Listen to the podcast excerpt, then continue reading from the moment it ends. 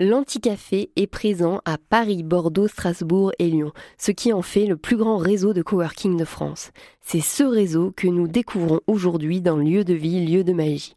L'Anticafé offre la flexibilité d'un café, l'équipement d'un coworking et le confort de la maison. Étienne Bussière a lancé avec un ami la franchise à Bordeaux en avril 2017 et ce fut le début d'une grande aventure. Alors en fait c'était plus déjà une une motivation de, lancer un projet euh, perso et de le lancer à plusieurs, donc le lancer euh, avec un ami. Et en fait, je pense que quand on est motivé par un projet, on apprend sur le tas. En fait, euh, alors effectivement, et, l'ami avec qui j'ai ouvert ça s'appelle Simon et aucun de nous deux n'avait fait de restauration avant.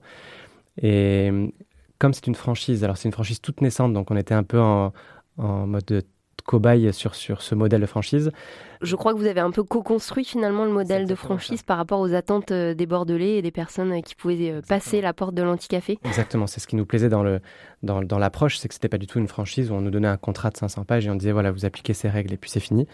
C'était une franchise avec évidemment un contrat, mais où on travaillait ensemble main dans la main et on se servait de, des premières expériences des deux, trois premières années des anticafés à Paris et nous, on venait apporter notre touche de euh, bordelais. Donc, on connaissait la ville, on connaissait les emplacements euh, qui étaient clés sur la ville. Euh, et on faisait des propositions qui étaient acceptées. Voilà, c'est vraiment une co-construction. C'était d'ailleurs ce qui nous plaisait le plus dans ces premiers mois de construction.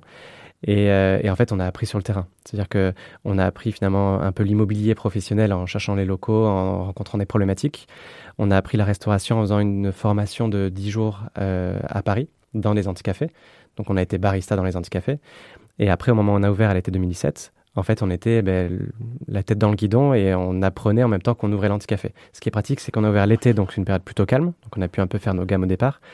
Et puis on a eu euh, un bouche à phénoménal à, la rentrée en septembre 2007 où on, là, on a, on a été totalement sous l'eau. Et donc là, en fait, on n'avait pas le choix. Donc il y avait uniquement toi et Simon qui euh, géraient euh, l'anticafé, la restauration, les ouvertures, les fermetures. Pendant un mois et demi à peu près, on a été tous les deux tout seuls. On était ouvert 7 jours sur 7, à l'époque 8h à 22h.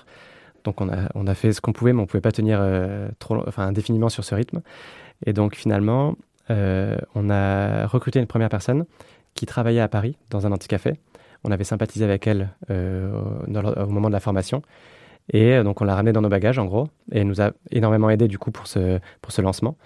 Et, euh, mais c'était ça qui était sympa aussi, c'est qu'on s'occupait de tout. Et ça pouvait être euh, de laver les toilettes jusqu'à gérer les, la finance, à faire la priva, à, faire les travaux. On, s'occupait d'absolument tout. Et ça, c'était, c'est ce qui nous plaisait. On avait envie d'un projet perso dans lequel on s'éclate en mettant les mains dans, le cambouis, en fait.